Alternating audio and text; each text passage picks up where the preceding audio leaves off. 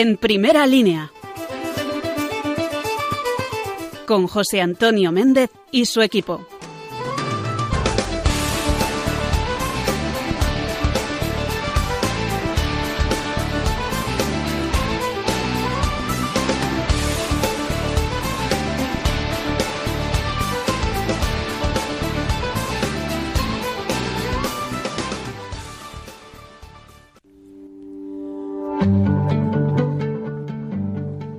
Noches amigos de En Primera Línea que una noche más os ponéis aquí un lunes más a, nuestra vera para hablar de cosas súper interesantes, de esas cosas que tocan el corazón, esas cosas que hacen que empecemos la semana con una sonrisa.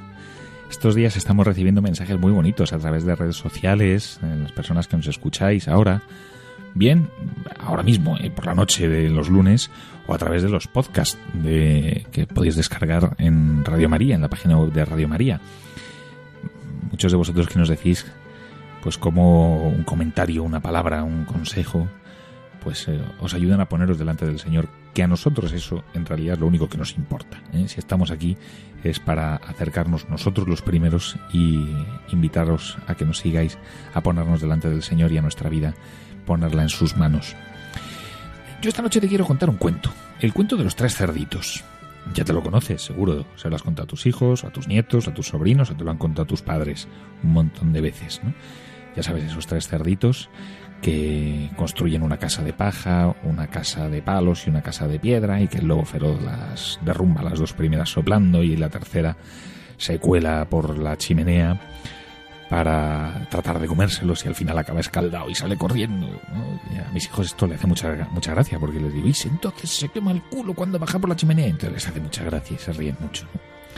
Bueno, te cuento el cuento de los tres cerditos porque los cuentos suelen encerrar un mensaje, una enseñanza que se nos va a veces olvidando, que se nos queda perdida por el camino.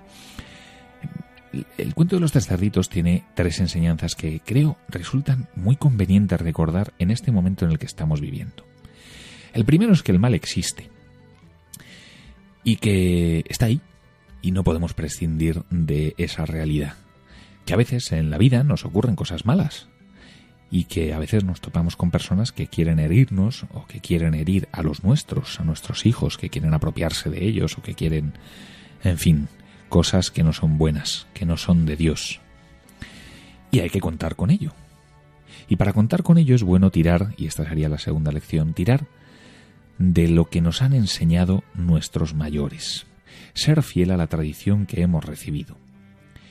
Saber rescatar, no como algo pasado de moda, sino como algo imperecedero, aquellos valores, aquellos principios, aquellas virtudes que nos han transmitido los nuestros, nuestros mayores, los que nos han precedido en la vida y en la fe, y que son garantía de una vida bien construida, de una vida construida sobre roca, es decir, cimentada en Jesucristo, cimentada en el Evangelio, y también cimentada en la, en la forma de ver el mundo que se inspira en los valores del Evangelio. Los tres cerditos, cuando se van de su casa, les dice su mamá, ya es hora de que construyáis vuestra propia casa, pero hacedla fuerte, para que el lobo no pueda con ella. Dos de ellos no lo hicieron, no le hicieron caso. Ahí está nuestra libertad, la de obrar con lo que nos digan nuestros mayores de una forma o de otra. Pero el tercero sí le hizo caso, y gracias a esa tradición, gracias a esa a esa a eso que se había ido transmitiendo de generación en generación, ese tercer cerdito pudo salvar a sus hermanos pudo abrir las puertas a aquellos que se encontraban en peligro y en miedo y en temor. Pudo ser tabla de salvación para aquellos que se encuentran a la intemperie y en manos del enemigo. Esta sería una de las enseñanzas. La otra, probablemente la más importante, es que no es la cultura de bueno pues de hacerlo más fácil y de, tumbarse a la bartola no es la cultura de la comodidad y de la mediocridad lo que nos va a salvar, lo que nos va a ayudar cuando vengan maldadas.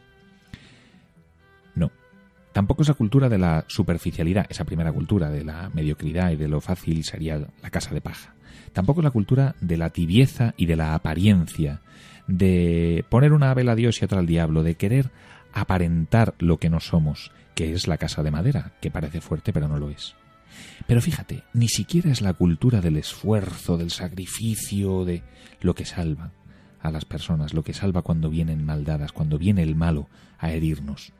Es necesario sacrificarnos, esforzarnos, tratar de construir una vida bien hecha, pero el mal es capaz de encontrar resquicios, de bajar por una chimenea.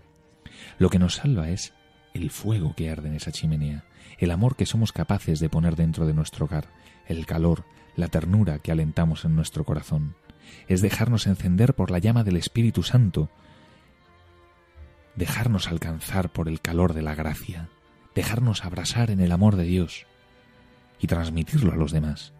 Es el amor que ponemos en nuestras relaciones personales, es el cariño que transmitimos a los nuestros, es la preocupación por nuestra familia, por el cuidado de los nuestros en el día a día, por esas pequeñas cosas que parece que, bueno, no van a ningún sitio, ¿no?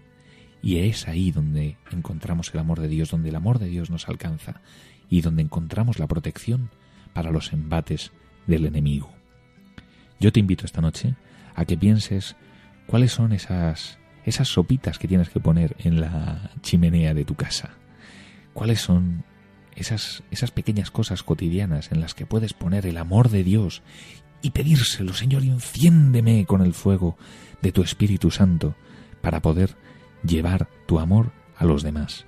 Porque es ahí donde, cuando menos te lo esperes, tal vez encuentres la defensa a los ataques del enemigo. Enciende el fuego de tu corazón, enciende el fuego de tu hogar, con el fuego del corazón del Señor.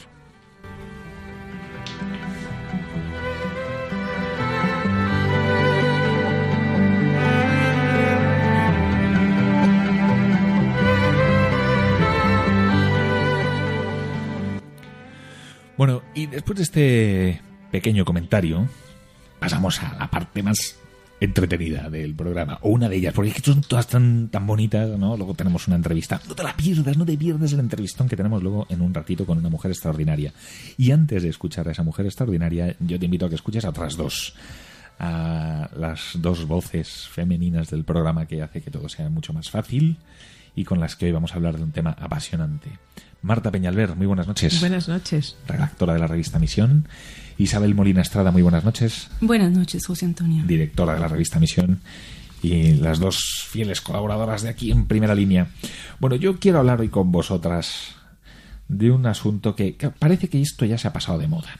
¿eh? Parece que, que hablar del noviazgo cristiano, pues algo es algo como ñoño, eh, que, solamente pues lo viven jóvenes que están reprimidos o pasados de moda y que sin embargo una vez que tú hablas con novios que son normales, corrientes y molientes de nuestros días y que viven con el Señor y que viven su relación eh, bueno pues siguiendo la propuesta de la Iglesia se te encuentras con que son muy felices ¿no?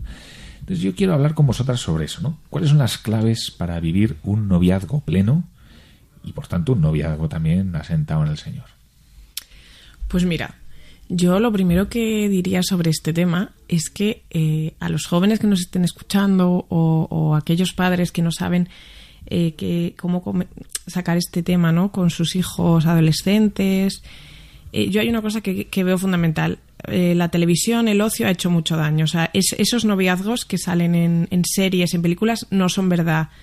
esa felicidad plena que muestran por eh, salir cada día con un chico, eso no es verdad, ¿no? Eso realmente te lleva a, la autodestrucción y creo que gran parte de la culpa de que ahora mismo haya tantas rupturas, tantos matrimonios deshechos, es que eh, estamos, la sociedad está mostrando un, tipo de relaciones que son absolutamente destructivas. Entonces, lo primero que yo quería decir era ese tipo de noviazgos que salen en casi todos los series, televisión, programas. Ahora hay uno que está súper de moda, que es que no voy a ni comentar, pero vamos, todo eso no. Y a partir de ahí vamos a hablar de lo que sí. O sea, todo lo que es mentira lo desechamos. Sí, me, llevas a recordar a Christopher West, que lo entrevistamos en la revista Misión. ¿Quién es Christopher West? Christopher West es un experto en teología del cuerpo norteamericano que últimamente está pasando por Madrid para dar unos cursos muy interesantes de su Instituto de Teología del Cuerpo que es un fenómeno. ¿eh? Desde aquí animamos a que cuando venga Christopher West que le tratéis de cazar eh, y asistir a alguno de sus encuentros porque es un fenómeno. Así es, es muy divertido además y luego eh, de forma muy divertida te dice verdades que directo, pues, ¿no? Y una de las cosas que dice en esa línea es que eso es comida chatarra. Dice, no, eso es la comida, comida McDonald's o comida burger, ¿no? Que es muy buena, pero que, claro, te da una sensación de, de, saciedad inmediata y luego a largo plazo, pues no es la comida real que pide tu cuerpo, ¿no? Que necesitas para. Pues eso pasa con el amor. Si pactamos con sucedáneos, pues no vamos a ser felices, no vamos a llegar a, experimentar un amor pleno en el noviazgo. Entonces, eh, es verdad que el corazón humano, pues anhela una, un amor y un, algo que es, es, muy grande. Tenemos una sed infinita de amor, infinita de amor porque hemos sido creados a imagen de Dios. Entonces esa sed está en nuestro corazón. Pero luego si elegimos lo, lo que nos llena inmediatamente, pues luego mm, no vamos a ser felices. Yo nos preguntabas, José Antonio, cuáles son las claves, ¿no? Pues yo creo que eh, para una, unos novios, una pareja cristiana, pues es fundamental ver, eh, eh, aprovechar el noviazgo para ver si esa es nuestra vocación y si esa es la persona con quien tenemos que compartir el resto de la vida. Y, para ello, pues yo creo que una de las eh, cosas más importantes es que la comunicación sea mm, verdadera, fluida, que seamos capaces de, de sincerarnos con la otra persona, que, no nos guardemos nada para nosotros mismos, que poco a poco vayamos intentando conocernos bien y, y, que, y para eso a mí me parece también muy bueno, ya que somos cristianos y estamos buscando un matrimonio o un, sí, un posible matrimonio, pues rezar juntos, eh, vivir juntos una vida de fe, ¿no? Porque la comunicación sin comunicar la fe pues le falta un poquito. Es decir, poner a, poner a Dios en el centro, ¿no? que al final eso, o sea, el amor es verdad que el amor es celoso y el amor en el matrimonio, o sea, perdón, en el noviazgo eh, pues, pues evidentemente se va construyendo sobre la fidelidad. ¿no? Entonces no quieres compartir a la, persona a la que quieres con, otro amor, ¿no? Y a veces, eh, en ocasiones, sobre todo cuando las relaciones eh, o cuando la fe de uno de los dos no está especialmente fuerte, puede parecer que, el otro esté cerca del Señor es como un rival, ¿no? Cuanto más cerca, cuanto más ame a Dios, parece que menos te ama a ti, ¿no? Y es todo lo contrario, sino solamente Dios puede hacerte realmente eh, puede hacerte feliz a ti y, a tu novia, a tu novia. Cuanto más le améis mutuamente a él, pues más os amaréis entre vosotros. Y además eso es lo que decías tú, Marta, es muy cierto, ¿no? Que rezar el uno por el otro y también juntos, ¿no? Compartir la Eucaristía, los ratos delante del sagrario, mm, vivir la fe tratando de que sean una misma comunidad eclesial, o al menos si son distintas realidades eclesiales, pues compartir momentos. Todo esto son ayudas para hacer las cosas bien, ¿no? Y al final, bueno, pones al Señor en el medio, construyes bien la casa, vas construyendo bien el noviazgo y luego eh, en el futuro, cuando si finalmente veis que es más fácil eh, por estar con él, pues decir, venga, damos ese paso, nos comprometemos, nos casamos, pues una vez que ya has construido bien el noviazgo, es todo mucho más fácil. Sí, una cosa que veo también eh, es que hoy tendemos a limitar la vivencia del noviazgo cristiano a la parte de la sexualidad, ¿no? O sea, de guardar el cuerpo. Eh, y realmente no es solamente eso, o sea, también es eso, pero no es solamente eso.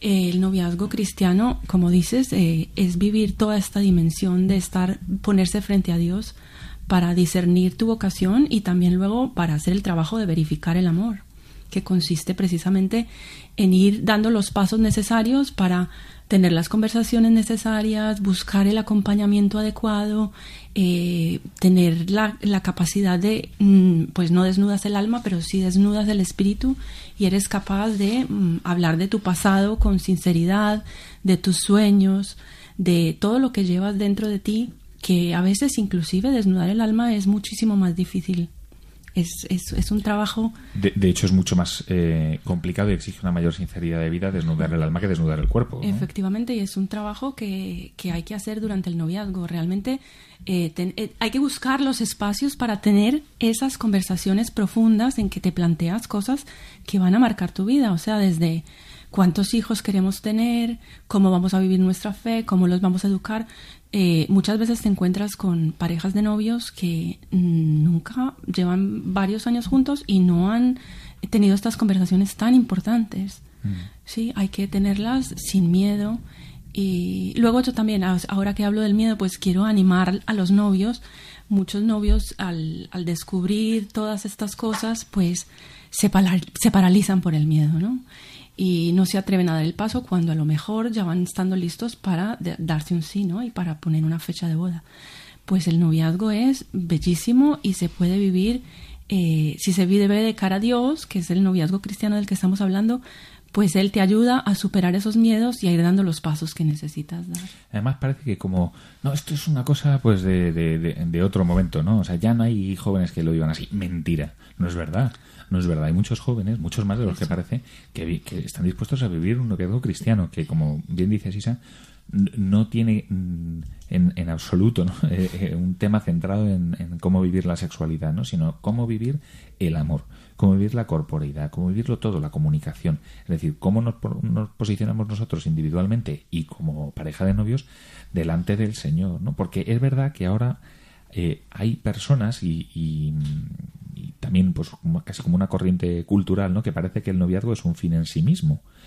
Eh, bueno, pues ya está, pues somos novios y ya está, y, nos mantenemos en esta situación indefinidamente, ¿no? Y no es cierto. El noviazgo, por su propia definición, es eso, es un lugar de paso. No se trata de estar juntos porque estamos mejor juntos que separados, sino se trata de estar juntos para saber si queremos seguir estándolo para siempre. No porque, bueno, pues contigo me entretengo y estoy mejor que estando solo, ¿no? Sino decir, no, yo quiero seguir contigo para siempre y tú quieres seguir conmigo para siempre, soy capaz de apostarlo todo a una carta, soy capaz de decir, venga, todo contigo. O, no, porque, porque para saber si queréis estar juntos para siempre y si uno quiere estar, eh, en fin, compartir tu día a día desde la mañana a la noche, pues no estarías mejor con ninguna otra persona ni de ninguna otra manera que como estás con, eh, con tu novio, con tu novia ahora mismo, bueno, pues entonces eso ya es un criterio para decir, venga, podemos seguir caminando, sigamos juntos, ¿no? Pero si solamente es por decir, bueno, pues, pues, voy pasando el tiempo, ¿no? Y así tengo a alguien con quien pasar los fines de semana o lo que sea, pues hombre, tal vez esa no sea un motivo de peso como para estar dedicando tu vida, tus días, tu tiempo, que ya no vuelve, a una persona con la que vas a estar simplemente pues de forma transitoria y además que lo sabes, ¿no? Otra cosa es que no lo sepas, pero que, que lo sabes pues hombre, parece que no estamos llamados a vivir en, esa, en ese medio gas. ¿no? Fíjate, nosotros, eh, Javier y yo, mi marido, pues damos nuestro testimonio en algunos cursos de novios y una de las cosas que siempre nos agradecen los novios es una especie de truco, que no tiene nada de truco, pero yo siempre les digo, mira, yo ya llevo seis años casada y es verdad que no he tenido gran crisis, grandes crisis, pero sí que hay veces que, que me entra la cosa y digo, madre mía, me casé muy joven, cuántos hijos tengo y tal y en cuanto tengo la más mínima mm, sospecha y duda, pues hago memoria, ¿no? Y me acuerdo de, de, mi noviazgo y me acuerdo de todos los pasos que fuimos dando juntos y de por qué los íbamos dando y de cómo nos llevó todas esas circunstancias a decidir que nos casábamos, ¿no? Yo siempre les digo a los novios, mira, hasta aquí no habréis llegado de casualidad, normalmente ellos ya vienen como para casarse el curso de novios. Y digo, seguro que Dios os ha puesto señales, pruebas, Mm, lo que sea, pues un trabajo que, que de verdad que habéis visto que venía clarísimamente de Dios porque era lo que necesitabais o yo que sé, o bueno, pues cada uno tiene sus circunstancias, ¿no? Pues que se apunten esas cosas a fuego, que, que luego muchas veces nos olvidamos enseguida, ¿no? Y yo hay un ejemplo que siempre les pongo que cuando Javier y yo decidimos casarnos, yo reconozco que me dio un poquito de vértigo, pues porque mm. yo era la primera que me casaba así, más o menos de mis amigas, de mi familia y tal, y era una sensación un poco como de, madre mía, me estoy haciendo mayor. Y yo me senté un día a rezar, nos sentamos a rezar, saqué la Biblia y dije, mira Dios, yo lo tengo claro, me quiero casar con este chico y creo que tú quieres que yo me case con él, pero dímelo por última vez súper claro. Entonces digo, voy a abrir la Biblia, háblame claro. Y abrí la Biblia y me salieron las bodas de Cana. Que digo yo, bueno, pues boda, boda, será que me tengo que casar. Y eso es verdad, ¿no? Yo se lo digo, no es una bola de cristal, son señales que, que de verdad que Dios manda cosas tan claras como esa, ¿no? Y que hagan memoria en su noviazgo, que seguro que hay más cosas, cómo se han conocido, cómo después de muchos años se han reencontrado. Siempre hay cosas que, que Dios, si esa es la persona que Dios te ha puesto, te lo está mostrando. Lo único que tienes que ponerte de cara a Él, rezar juntos, pues lo que hablábamos al principio. Y, de verdad que eso es de lo que más nos agradecen siempre, es eso de apúntate las, los hitos. Es esa frase, me parece que de San Ignacio, que dice, en tiempos de consolación hacer acopio, para en tiempos de desolación hacer memoria. Y es verdad que luego vienen las tentaciones del enemigo y dices, ay, y, sobre todo vienen ya después de dar el paso, después de decir, una vez que ya dice, venga, ya nos casamos, ¿no? Entonces muchas veces es el enemigo donde entra ahí el tentador, decir, no tenías que haber dado este paso, no tenías que haber dado... Todas esas preguntas, todas esas, esas dudas, uno tiene que planteárselas antes, antes. Y cuando llegan después, cuando se ha hecho un buen noviazgo con un buen discernimiento, entonces hay que desecharlas porque se detectan como tentaciones. Y lo que dices tú, Marta, es súper importante. A nosotros también, a mi mujer y a mí, esto eh, pues también nos ha servido mucho, ¿no? El decir, bueno, cómo hemos vivido nuestro noviazgo, cuántas son pues las cruces, ¿no? Que muchas veces uno tiene que pasar en el noviazgo y que sirven como criterio de discernimiento y decir, bueno, pues el amor en la cruz madurado es un amor que está dispuesto a seguir caminando juntos, ¿no? Y que además eh, pues después redunda en una mayor felicidad porque te das cuenta de que hasta qué punto no es una decisión única y exclusivamente tuya sino que también tiene mucho de, providencia y de amor de Dios ¿no? y de saberte elegido por Dios y de saberte elegido por el otro sí yo al escucharos eh, pienso que en realidad todas esas dudas y esas preguntas que tenemos en la cabeza a veces nos hacen un nudo y no podemos pensar bien no y para eso existen hoy en día una cantidad de itinerarios de novios que son buenísimos, ¿no? Eh, y hay que buscar ayuda, o sea, tú no te hagas rollos en tu cabeza. Busca ayuda, déjate acompañar. Y realmente estas ayudas son maravillosas porque hacen lo que se llama en la iglesia la preparación próxima al matrimonio. Eh, la iglesia habla de tres momentos de la preparación al matrimonio, de la preparación y la preparación próxima, la explico primero, eh, pues son precisamente esos itinerarios de novios en los cuales tú, eh, como decíamos antes, verificas el amor y tienes ese acompañamiento en el que haces unas preguntas eh, acertadas, puedes tener ese espacio de diálogo y en fin. Y luego también, pues anteriormente está toda la preparación remota, que es la que se hace en la familia. Se aprende a amar viendo amar a los padres, y con el amor que se da y se recibe en la familia. Todo eso, todo ese camino es un camino de preparación al matrimonio.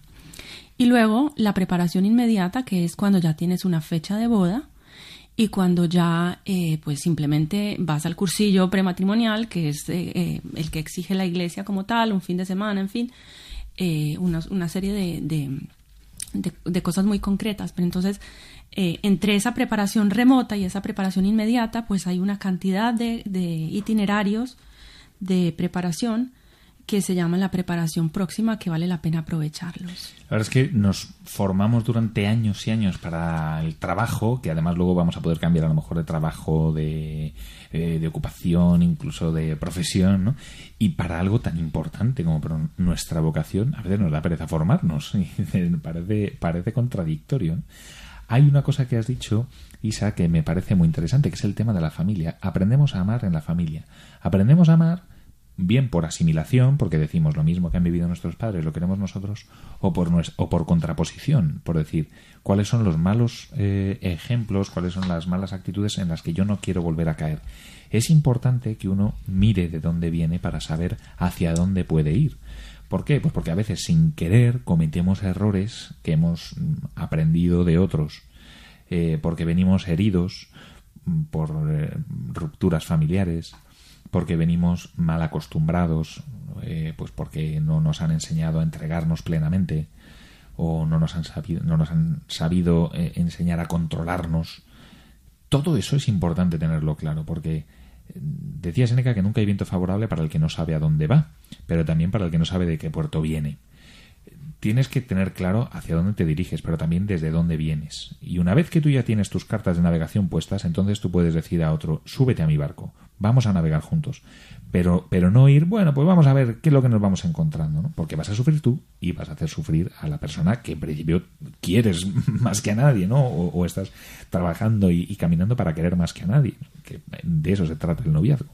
Sí, pienso que hasta ahora hemos dado unas claves muy importantes para vivir un noviazgo cristiano. Eh, una de ellas es eh, tener a Dios en el centro de la relación, ¿no? Otro, hacer una preparación adecuada al matrimonio, hacer las preguntas correctas y decíamos también eh, que no es solamente la sexualidad, pero pienso que también tenemos que hablar de cómo expresar el afecto en el noviazgo, porque es uno de los puntos que más preguntas eh, suscita. A los y que más miedos genera y más paraliza también, ¿no? Cuando es todo lo contrario, es una belleza enorme la de vivir el noviazgo cristiano. Y yo creo que es que lo que comentaba yo al principio, nos han vendido eso de que eh, es imposible tener un, noviazgo en castidad y, y, nos lo han vendido y nos lo hemos creído. Y la verdad que tú se lo comentas a un joven y te mira con cara de ¿qué? Perdona, eso es imposible y yo creo que es bueno que desde aquí, pues, eh, bueno, en general la Iglesia sea capaz de transmitir esto, ¿no? Y que eh, es un tema que no es ninguna tontería, no pasa nada eh, por, por, por por decirlo y, por que los cristianos hablemos de esto con claridad, que a veces también parece que da corte, ¿no? Y, no quieres hablar del tema, pues yo creo que es un tema súper importante porque es algo que puede llegar a destrozar a una persona y, y yo lo he visto, vamos, en, en, gente cercana, ¿no? Y, especialmente las mujeres que pues tenemos un, una vida interior y, pues más compleja, yo creo. Ahí em, lo que a veces cometemos el error es de pensar que, bueno, los, los novios que mantienen relaciones, no, es que están, viven una vida disoluta y promiscua y tal. Y no es cierto. En muchísimas ocasiones, las parejas de novios que se quieren y que se quieren bien, al final dan un paso previo al matrimonio de mantener relaciones sexuales y no lo hacen como bueno pues, pues pues pues, porque vivan en una vida de vicio y depravación no sino porque realmente eh, empiezan a sentir un amor y necesitan expresarlo con el cuerpo. Ahora bien también tenemos que saber mostrar cómo eh, la entrega total tiene sentido tras el compromiso total porque el sexo es un lenguaje tan potente tan bonito creado por Dios de tal intensidad que lo que hace es que eclipsa al final la libertad. Cuando tú tomas la decisión de decir, venga, pues me entrego a ti en cuerpo y alma y para siempre, si tú antes ya has ido entregando más allá de lo que correspondía en ese momento, esa decisión no la vas a tomar libre. ¿Por qué? Pues porque en muchísimas ocasiones los noviazgos que siguen adelante cuando se tenían que romper y al final son matrimonios que acaban fracasando eh, y, que en muchísimos casos son nulos, de hecho, eh, o que acaban fracasando al, cabo de los años, esa situación, ese fracaso, llega porque se han ido dando pasos que son huidas hacia adelante. Ha sido quemando etapas que iban a llegar solas eh, y haciendo que se esfumaran etapas que ya no van a volver. Y la etapa del noviazgo, para como en clave de discernimiento, esa etapa ya no vuelve una vez que ya eh, has dado el paso de casarte con tu novio, con tu novia. Eh, esa capacidad de desnudar el espíritu que decíamos es mucho más libre antes de que desnudes el cuerpo. Y por eso tiene sentido. O sea, la propuesta de la Iglesia no es para amargar a la persona y para hacerte vivir en un corsé que te amargue la vida. No, no es eso, no es para hacernos infelices. Todo lo contrario, es, es una garantía de éxito, es una garantía de felicidad, porque al final está probado en el Señor y en la experiencia de muchísimas personas. Sí, lo, que pasa también en esto es que eh, el corazón se va volviendo en pedacitos y vas dejando, o sea, cuando, cuando vives la sexualidad en el noviazgo, pues el noviazgo no es eh, un estado permanente, como comentábamos, sino que está pensado como una preparación al matrimonio. Y si en cada noviazgo vas entregando una parte de ti, pues luego al final dejas fragmentos tuyos eh, esparcidos por ahí, ¿no? Eh, hay un, uno de los de las parejas de novios que entrevistamos e hicimos un reportaje muy muy bonito en la revista Misión sobre este tema y ellos pues habían vivido esta situación en noviazgos anteriores hasta que se conocieron y cuando empezaron su relación eh, decían, sabíamos que no queríamos una de esas relaciones en las que cada uno se mira al ombligo y que te deja el corazón roto por no hacer las cosas bien. Esa sensación de vacío, ¿no? De, de, de algo que no te llena, o sea, no es esa sed del corazón que efectivamente no se llena. Entonces, cuando se vive la sexualidad ah, de esta manera en el noviazgo, pues, pues es lo que es lo que ocurre, ¿no? Yo me acuerdo este reportaje del que hablas, hablamos con Alex y Diana, a quienes mandamos un abrazo muy grande desde aquí porque ya ellos ya se han casado y han tenido una niña que se llama Covadonga y que les está haciendo vivir una aventura apasionante porque no, no les ha ahorrado sacrificios y cruces ¿eh? en los últimos meses del embarazo. Eh, y Alex y Diana me decían, además es que recuerdo perfectamente la conversación con ellos, incluso eh, en una cafetería muy conocida, ¿no? y me, decía Alex, no, no, no, ponlo ahí, ponlo ahí en grande, que a mí Diana me gusta muchísimo. O sea, no se trata de que uno, el bautismo no es un inhibidor de hormonas, simplemente lo que hace es que te da el auxilio de la gracia para vivirlo en condiciones, para vivirlo como Dios manda, ¿no? Me decían ellos eso, ¿no? Que el sexo es un lenguaje tan potente que te, te hace eclipsar lo importante de, la etapa del noviazgo, que es descubrir con plena libertad si la otra persona es el hombre o es la mujer de tu vida. Porque si entregas, eh, te entregas en cuerpo antes de comprometerte a hacerlo en cuerpo y alma, es imposible discernir con plena libertad. Y esto, quienes han pasado por experiencias previas saben que es verdad. Estos saben que es verdad, incluso las personas que, que, niegan que el noviazgo cristiano sea un camino posible, viable o que te haga feliz. Cuando tú vas entregando tu corazón, el corazón no es indiviso, se va rompiendo en pequeños pedacitos y tú se lo vas dando a, los, a, otras personas cuando podrías estar reservando para entregárselo a alguien con el que vayas a compartir de verdad toda tu vida una última clave, Marta, Isa. Bueno, yo solo quería añadir que, eh, eh, bueno, el, Jesús Silva, que es un sacerdote que escribió un libro Virginidad 2.0, que también lo entrevistamos, también comentaba una cosa muy interesante, ¿no? Y decía, la castidad en el noviazgo es un entrenamiento en sentido literal para vivir el matrimonio, y eso es verdad, ¿no? El matrimonio eh, es muy largo, tiene millones de circunstancias, pues enfermedades, embarazos complicados, ¿no? Y, y saber vivir esta, esta castidad yo, una de mis catequistas de la parroquia decía, ¿os parece difícil la castidad en el noviazgo? Pues no sabéis lo que es la castidad en el matrimonio. es verdad, sí. y, a mí eso siempre me, gusta recordarlo, ¿no? Porque veo que, muchos matrimonios también pues, se destruyen por, porque estas épocas llegan y son difíciles muchas veces de lidiar con ellas. Eh, a mí hay una figura que me gusta mucho, que es la de la sexualidad como el agua, ¿no? Que mal canalizada desbordada o, mal contenida causa estragos, ¿no? Cuando uno la vive pues bien canalizada y, por sus caudes naturales es donde genera vida y, genera riqueza y genera alegría. ¿no? Entonces no se trata de reprimir por reprimir, sino de comprender el sentido que tiene la sexualidad en nuestras relaciones y que por eso precisamente tiene tanto sentido una vez que ya uno da el paso a comprometerse. ¿Qué es difícil? ¿Vivir la castellana en el noviazgo? Bueno, pues, pues no es más difícil que otras cosas, las, la, la, verdad, ¿no? Tiene su complicación, naturalmente, pero con el auxilio de la gracia todo es mucho más fácil. Y además estamos llamados a eso, a vivir una vida plena, una vida empapada, empapada en gracia, ¿no? No una vida a medio gas y mediocre.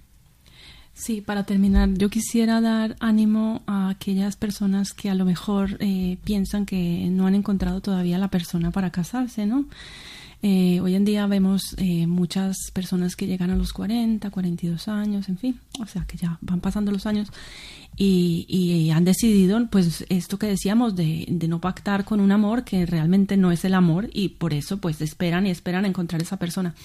Yo simplemente les diría que, que tengan paciencia, que confíen y que recen muchísimo por la persona que, que el Señor tiene preparada para ellos desde, desde siempre, ¿no? Que, no se desanimen, que tengan toda la paz y, esperen. Pues con esa última reflexión tan cierta y verdadera, eh, el Señor no deja a nadie tirado en la orilla de la vida, todo lo contrario.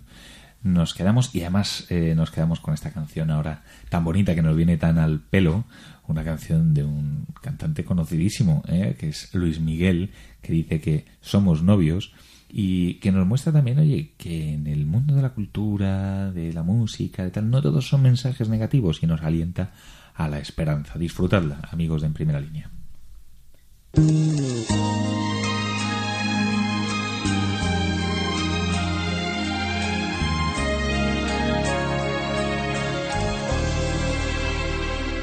Somos novios pues los dos sentimos mutuo amor profundo. Y con eso ya ganamos lo más grande de este mundo.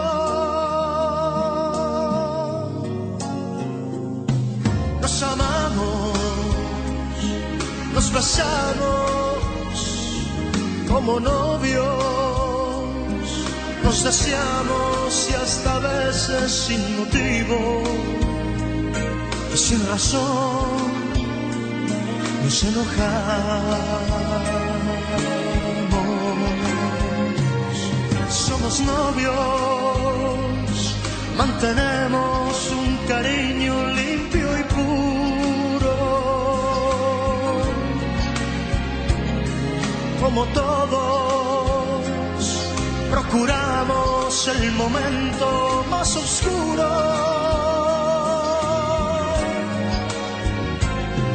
Para hablarnos, para darnos el más dulce de los besos, recordar de qué colores son los cerezos sin hacer más comentarios, somos novios.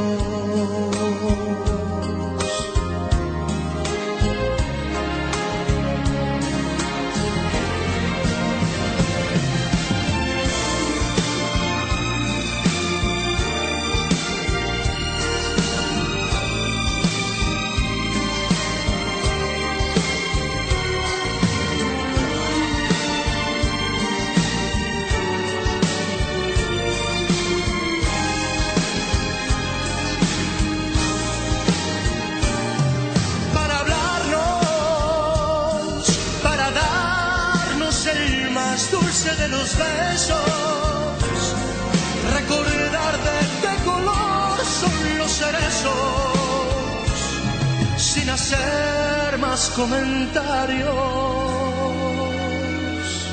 somos novios,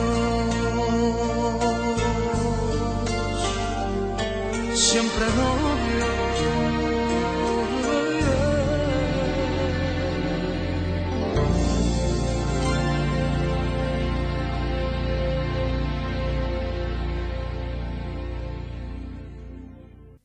Ahora que acabamos de escuchar la canción de Luis Miguel de Somos Novios, cuando mi mujer y yo, que llevamos ya 10 años casados, vamos a hacer este año 10 años casados, todavía ni nos habíamos conocido, yo ya conocía a la mujer que tengo aquí a mi vera esta noche, que es Isis Barajas. Muy buenas noches. Buenas noches. Méndez, yo no te puedo llamar José Antonio. Lo siento. Bueno, los oyentes de Radio María saben que, que, quienes me quieren y también mis compañeros de trabajo pues me llaman Méndez con, con muchísima frecuencia y yo encantado. Bueno, Isis Barajas pues es una madre de familia sensacional, es una periodista fantástica y es, entre otras cosas, mi predecesora en la revista Misión como redactora jefe. Ella, junto con Isabel Molina, fueron las que realmente pusieron en marcha el maravilloso proyecto de la revista Misión, las creadoras, las que le dieron vida y alma y contenido durante pues los siete primeros años de la revista prácticamente. Así es, sí. Y en un momento dado, pues Isis dijo que lo del periodismo estaba muy bien, pero que había otras cosas más importantes. Pero claro, el que lleva en la sangre la vocación de comunicar y de transmitir el Evangelio y de ser voz para los demás de aquello que el Señor pone en el corazón, pues no puede quedarse quieto. Y eso es lo que le pasa a Isis Barajas. Pues sí. No te voy a decir Barajas- otra cosa. Isis Barajas hoy es una mujer entregada en cuerpo y alma a su familia, pero también a los demás a través de un blog maravilloso del que ya hemos hablado en alguna ocasión así muy de pasada aquí en En Primera Línea, que es Mujeres teníamos que ser. Isis Barajas, cuéntanos, ¿qué es Mujeres teníamos que ser? Pues mira, sobre todo es un sueño, porque, pues como, como muy bien has dicho, cuando yo dejé de trabajar en misión, tenía en el corazón un deseo de seguir comunicando y de expresarme de alguna forma. Entonces siempre me rondaba en la cabeza la idea de escribir un blog, pero digo, ¿quién me va a leer a mí? Yo sola, escribiendo un blog. No me veía mucho en esa faceta. Entonces quise embarcar a unas amigas, todas del ámbito de la comunicación. Entonces, pues nada, yo creé un grupo de WhatsApp, las metí a todas, algunas de ellas ni siquiera se conocían entre sí, y les propuse, ¿qué os parece si nos liamos la manta a la cabeza y hacemos un blog? Y lo curioso es que a todas les pareció fenomenal la idea. Como, venga, para adelante. Y ahí estuvimos durante unos cuantos meses rumiando qué queríamos hacer, qué queríamos contar, ¿no? Porque realmente tampoco teníamos una idea clara de una temática, ¿no? Realmente era una forma de expresarnos. Tú sabes bien que cuando uno está en un medio de comunicación, de alguna forma se debe a ese medio de comunicación. Eh, escribe reportajes, artículos, pones todo tu corazón ahí, pero hay una parte de tu intimidad pues que no tocas, ¿no? Y de esta forma el blog era una manera también de abrir nuestro corazón. No solo de hacer reportajes o artículos o de preguntar a otros qué opinan sobre un tema u otro, sino contar nuestra visión de las cosas, ¿no? Entonces, la verdad es que desde el principio siempre tuvimos muchísima libertad para, para hablar cada una de lo que nos brotara del corazón y así ha sido hasta ahora. Mujeres teníamos que ser hoy y tiene un montón de seguidores en las redes sociales y un montón de lectores, no solamente mujeres. En la, bueno, yo me, de- me declaro eh, en este mismo instante fan reconocido de Mujeres teníamos que ser, porque es un blog escrito, una página web escrita por mujeres, pero no solo para mujeres. ¿Qué temas tocáis y por qué tocáis esos temas en Mujeres teníamos que ser? Pues mira, tocamos aquellos temas que a nosotras nos tocan, que de alguna manera nos ayudan, eh, pues lecturas que hacemos, cosas que escuchamos o también de la propia vivencia personal, reflexiones que hacemos sobre lo que nos pasa. Hay mucha variedad de temas. Es verdad que como mujeres y además todas somos madres, pues el tema de la maternidad es un tema que tiene una presencia importante. También los temas de matrimonio, de hombre y mujer, de sexualidad. Tocamos temas sobre, sobre la discapacidad, la inclusión, porque ahí, por ejemplo, tenemos a Mar Velasco, que tiene un hijo con síndrome de Down, y es un tema que a ella le toca personalmente, ¿no? Y ha escrito varios posts sobre, sobre este tema, sobre temas de cultura, de literatura, cine. No podríamos catalogarnos como un blog de maternidad al uso. Es un blog, como dices muy bien, escrito por mujeres, pero no, no necesariamente para que lo lean solo mujeres. Realmente hablamos también de temas de educación, de todo. ¿Qué es lo que hace que ese blog sea diferente porque está escrito por mujeres? Es una forma de, de- de decir que somos creados como hombre y como mujer, ¿no? Mujeres teníamos que ser, pero ¿por qué teníamos que ser mujeres? Porque Dios nos ha creado mujer, ¿no? Entonces, el mostrar también toda esa belleza que tenemos como mujeres, pues nos pareció que era estupendo, ¿no? Entonces, es verdad que no es un blog que busca reivindicar nada sobre la mujer, ¿no? Y que puede parecer que el nombre indica eso, pero en realidad no. Pues bueno, pues somos mujeres, los que somos mujeres. Eso también nos ha limitado porque ahora cuando invitamos a invitamos a otras mujeres a escribir, ahora no invitamos a hombres, porque claro, como somos mujeres ya no podemos invitar a hombres. Si no, yo te invitaba de mil amores a que escribieras en el Bueno, tengo que confesar que mi mujer, Eso sí. mi mujer ha escrito. en Ha el- escrito y además el un, un post preciosísimo que yo siempre lo recomiendo leer. Y además yo creo que fue la primera firma invitada, si Sí, no recuerdo sí, mal. sí. O sea, que hay que ir al blog, buscar en firmas invitadas y la primera de todas, que el título era algo así como algo de la cebolla, no me Ya acuerdo. no me acuerdo, pero sí, era- Pero- tenía, sí. tenía que ver con la cebolla. Tenía que ver con la cebolla. Bueno, pues cebolla, mm, Laura Fernández, hay que buscar Mm. ese post porque es un imperdible. Lo has dicho, no, no reivindicamos nada. ¿no? Hoy parece que cuando se habla de la mujer hay que hacerlo en términos reivindicativos y además de confrontación. Confrontación con otras mujeres o confrontación con el varón particularmente. ¿Por qué vosotros no habéis querido partir de esa premisa y qué es lo que mostráis en cada post que publicáis? Nosotros la- lo que creemos, lo que buscamos es la complementariedad entre hombre y mujer. ¿sabe? Nosotros estamos muy agradecidas a los hombres de nuestras vidas, porque no estamos en esta vida en una confrontación, sino estamos para ser una ayuda adecuada el uno para el otro. Y poder entrar en esa grandeza es una maravilla. Entonces, quien vaya a buscar confrontación en el blog no lo va a encontrar, todo lo contrario. Y el poder trabajar juntos pues en la educación de los hijos, en el matrimonio, en el trabajo. O sea, creo que, que hay un valor en el hombre y la mujer diferente, somos distintos, pero iguales en dignidad. Y esas diferencias nos ayudan, nos complementan eh, y pueden hacer de la sociedad muchísimo más rica. ¿Por qué es importante que las mujeres que nos están escuchando ahora y también los hombres conozcan y se dejen empapar ¿no? de esa visión que estás, eh, de la que estás transmitiendo ahora, eh, sobre todo en este momento histórico que nos ha tocado vivir ahora? En primer lugar, por salud, por salud mental, afectiva. No nos hace nada bien estar con esa mala sangre, ¿no? De estar mirando al otro como un enemigo, empezando por nuestras relaciones personales. Y es verdad que sin las mujeres se cae el mundo, pero es que sin los hombres también. Estamos para, para, para entregarnos mutuamente, para, para ayudarnos mutuamente. Sí, esas diferencias, ¿no? Que nos hacen complementarnos. Y eh, habéis hecho un fichaje reciente. Sí. Efectivamente, tenemos a Eva Corujo y ella habla de temas principalmente de fertilidad. Y bueno, la verdad es que eh, es un gusto porque, mira, una de las cosas que, que la mujer yo creo que hoy necesita es conocer su cuerpo. Se habla tanto de empoderamiento de la mujer, de romper techos de cristal, de, bueno, tantas cosas. y sin embargo hay un profundo desconocimiento sobre qué nos pasa a nosotras y de comprendernos a nosotras mismas. Sí, porque esto que dices tú muchas veces se utiliza en clave de sexualidad, Mm. eh, e incluso incitando a la masturbación sin ningún tipo de pudor en, lo- en la mayoría de los programas de televisión hoy en día. ¿no? Pues el, el poder conocer cuál es el ciclo de la mujer, por qué, por qué ovula, qué sucede en su organismo, Es decir, un conocimiento de la mujer de su cuerpo profundo. profundo. Eso te, te da un... En primer lugar, te ayuda a ver la belleza en la que está creada la mujer. En segundo lugar, ayuda también al hombre a comprender de forma profunda a su mujer. Porque es cierto que el hombre desde la pubertad es fértil y es fértil todos los días de su vida, no, no tiene variaciones. Sin embargo, la mujer tiene sus ciclos, tiene unos cambios hormonales muy grandes y eso le implica en toda la persona, afectivamente, eh, le implica a nivel de salud, de, en todos los sentidos. Y, conocer eso de- de tu esposa o incluso de tu novia eh, te llega a, quererla muchísimo más, ¿no? A descubrir todo eso. Y entonces creo que, que hay que hacer un trabajo grande de, de- de educarnos a las mujeres en este tema para que nos podamos comprender, para que nos podamos querer y no solo para poder mm, llevar una paternidad responsable, ¿no? Pues los que somos católicos, sino para realmente tener un, un profundo conocimiento de, de la belleza de nuestro cuerpo y de lo que ha hecho Dios en él. Por terminar, Isis, eh, tú eres madre de familia numerosa, muy numerosa, tienes seis niños preciosos y siempre son todos más majos que las pesetas, y un marido fantástico. Eh, ¿De dónde sacas tiempo tú Yo no saco para tiempo, escribir mal, mal. el blog y todo lo demás, las colaboraciones que tienes en la revista Misión y bueno, pues toda tu implicación en la pastoral familiar, en el Mm. acompañamiento a matrimonios, a novios? Pues es el problema, que al final hago menos de lo que querría.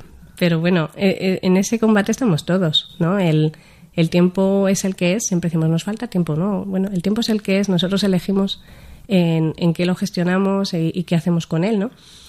Y, y bueno, pues para escribir y tal, pues tirando mucho de mi señor esposo, que es un santo varón. Y decir, esta tarde la necesito, por favor, eh, y, y- y me recluyo en la habitación y me meto a escribir, ¿no?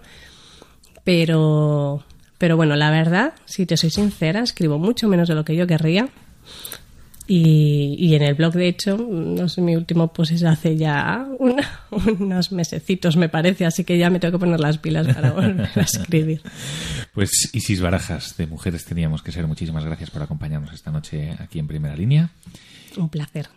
Bueno, pues después de este entrevistón que acabamos de tener con Isis Barajas, eh, a quien de verdad es que eh, yo le tengo mucho cariño porque empecé a trabajar con ella, vamos, desde nuestros inicios de- en el mundo del periodismo y fuimos incluso compañeros de la universidad, como os he dicho antes. Ha sido para mí un placer tener a, a Isis hoy aquí.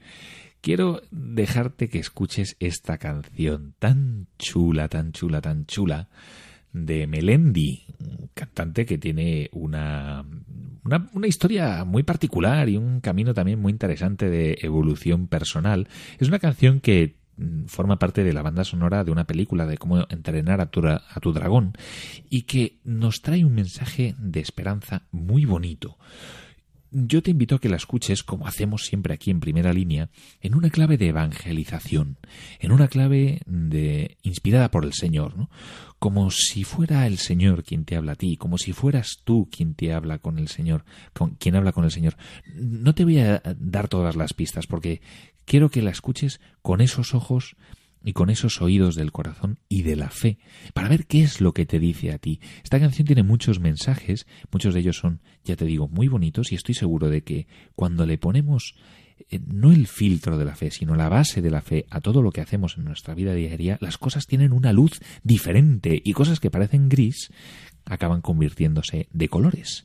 Por eso te propongo que escuches ahora esta canción tan chula, eh, que además ah, tal vez hayas incluso escuchado con tus hijos o, o con tus nietos o con tus sobrinos o en el cine. Y la vas a disfrutar, verás cómo la vas a disfrutar.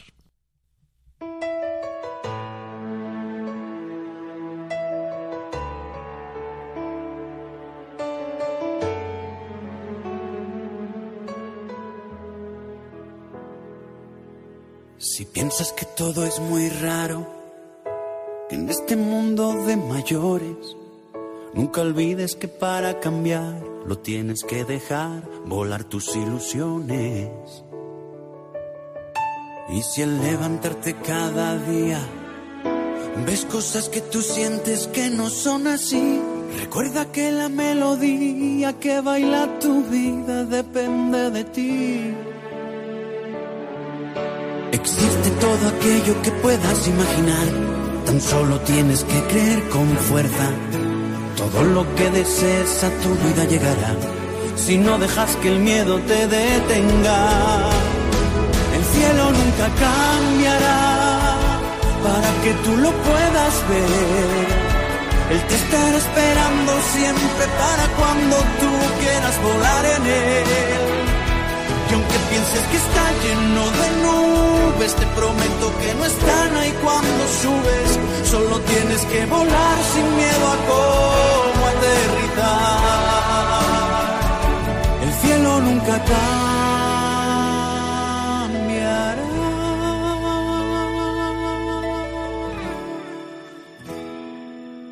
Y si alguien quiere hacerte ver que hay algo que es inapropiado en ti, recuerda tu rompecabezas, no le sobran piezas para ser feliz. Existe todo aquello que puedas imaginar, tan solo tienes que creer con fuerza. Todo lo que desees a tu vida llegará, si no dejas que el miedo te detenga. El cielo nunca cambiará para que tú lo puedas ver. Él te estará esperando siempre para cuando tú quieras volar en él. Y aunque pienses que está lleno de nubes, te prometo que no están ahí cuando subes. Solo tienes que volar sin miedo a cómo aterrizar. El cielo nunca cambiará.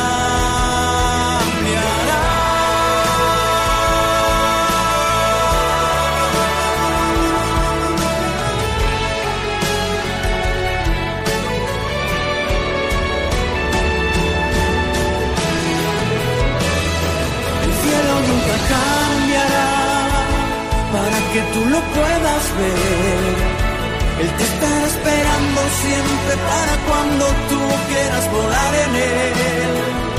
Y aunque pienses que está lleno de nubes, te prometo que no están ahí cuando subes. Solo tienes que volar sin miedo a cómo aterrizar. El cielo nunca cambiará.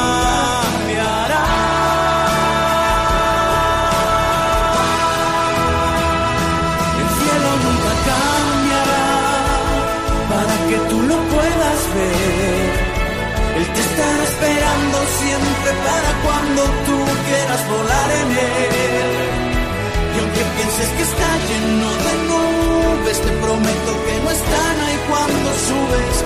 Solo tienes que volar sin miedo a cómo aterrizar. El cielo nunca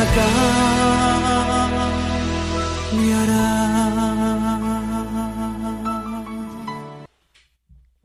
Qué bonita, qué bonita esta canción. Se nos ha cortado así muy bruscamente, pero no, no pasa nada. El cielo nunca cambiará, el Señor es fiel, el Señor se mantiene fiel a nosotros y, todas esas nubes que a veces nos da miedo, porque a veces nos da miedo la santidad, nos da miedo despegar, nos da miedo decirle al Señor, me fío de ti y contigo mm, a donde tú me lleves. Todas esas nubes, todos esos temores, cuando subes, es decir, cuando te pones en los brazos del Padre, todo eso se despeja. Solamente hay que volar, solamente hay que caminar en la fe sin miedo a, cómo aterrizar, a cómo caer, sin miedo a las caídas, sin miedo a las tentaciones.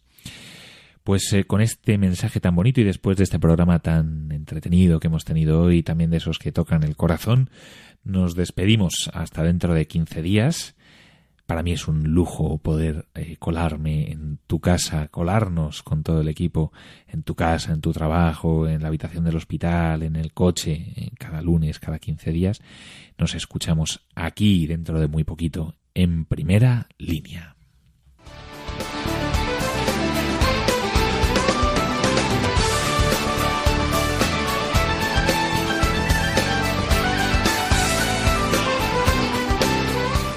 Así concluye En Primera Línea con José Antonio Méndez y su equipo.